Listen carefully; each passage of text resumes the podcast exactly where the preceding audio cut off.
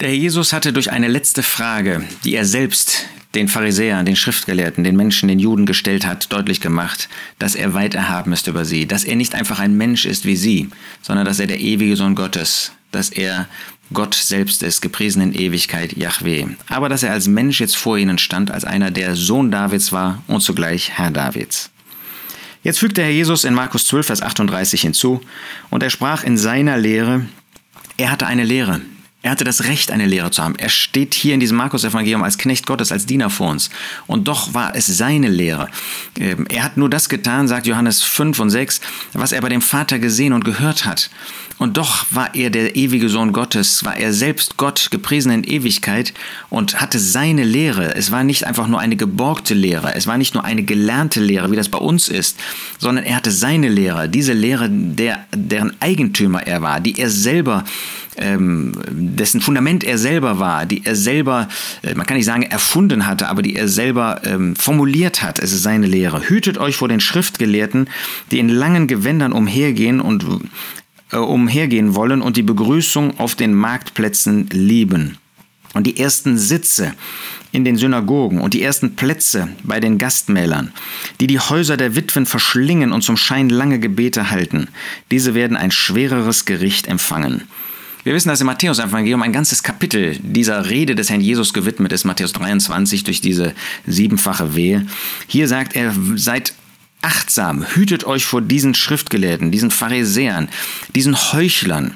Ähm, sie geben vor, dass sie die Mengen belehren. Sie sagen, wir sind in der Lage zu belehren, aber was ist ihr eigentliches Ansinnen? An anderer Stelle, Matthäus 23, sagt der Herr Jesus, tut, was sie sagen, lebt aber nicht, wie sie leben, denn das ist böse, das ist verkehrt.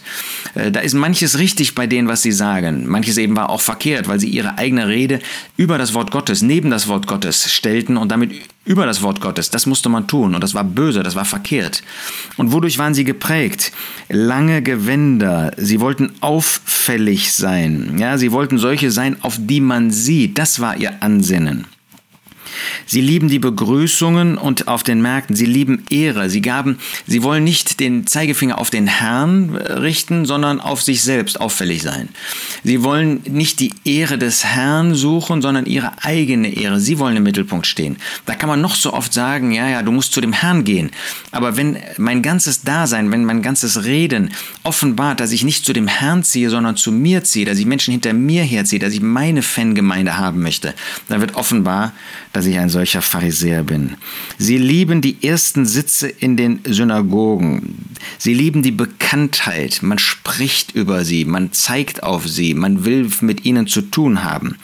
Und die ersten Plätze bei den Gastmälern. Sie wollen Vorrechte für sich haben, die andere nicht haben. Sie wollen genießen. Sie wollen das Geld der Menschen haben für das, was sie tun, was sie sind. Das ist es.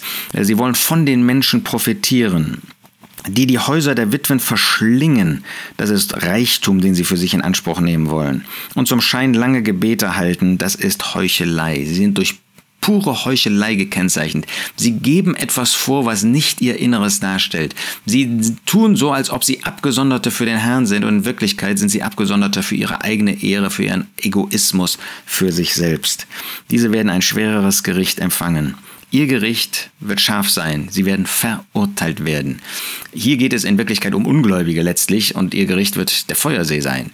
Wenn es um uns als Christen geht, um Gläubige, die wirklich den Herrn Jesus als Retter angenommen haben, wenn wir uns so verhalten, dann wird die, ja, man kann nicht sagen Zucht, aber wer wird das, ähm, was der Herr uns am Richterstuhl des Christus vorstellen muss, wird eben nicht Lohn sein, sondern wird Verlust sein. Wie traurig, wenn ich mich auf einen solchen Weg mache. Ganz anders jetzt in Vers 41 diese Witwe. Und Jesus setzte sich dem Schatzkasten gegenüber und sah zu, wie die Volksmenge Geld in den Schatzkasten legt. Wir sollen ja nicht schauen, was die Leute an, ähm, in die Sammlung geben. Aber der Herr ist der Sohn Gottes. Er wusste sowieso, was jeder Einzelne tat. Und hier sehen wir, wie er die Menschen beobachtet. Das zeigt uns, wie der Jesus sich Zeit nimmt.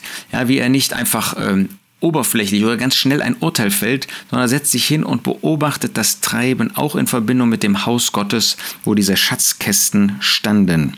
Nur Markus berichtet das übrigens so, wie er sich hinsetzt und sich diese Zeit nimmt. Der Diener, der unentwegt tätig war, ist auch hier im Dienst tätig, um zu beobachten.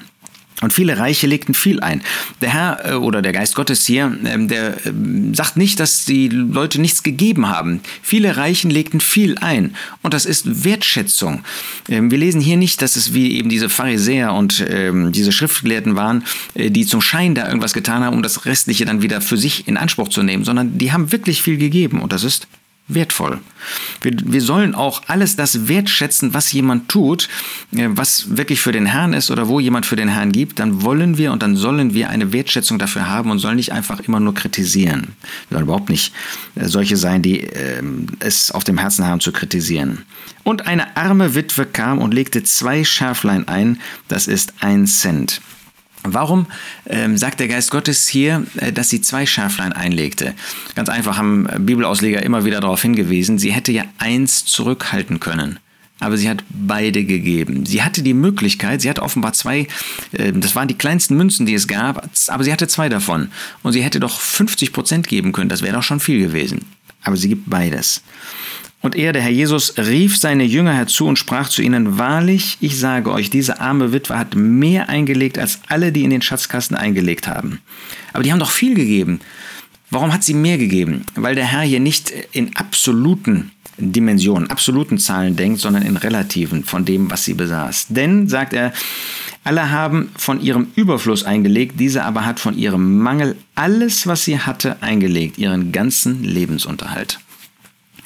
Das ist schon gewaltig. Diese Frau, trotz dieses korrumpierten Systems, was damals da war, hat weil sie das nicht wusste, weil sie das nicht übersah, in ihrer Einfältigkeit positiv gesehen, in ihrem Herz für Gott, hat sie alles das gegeben, weil sie sagte, das möchte ich Gott geben. Er wird für mich sorgen, aber ich möchte ihm das geben. Und damit hat sie mehr gegeben als alle die, die vielleicht hunderte von Sekeln da reingetan haben, aber eben noch viel mehr zur, äh, übrig behalten haben. Das war ja nicht verkehrt, was die anderen getan haben. Das war auch nicht böse, ja, dass sie nicht alles gegeben haben.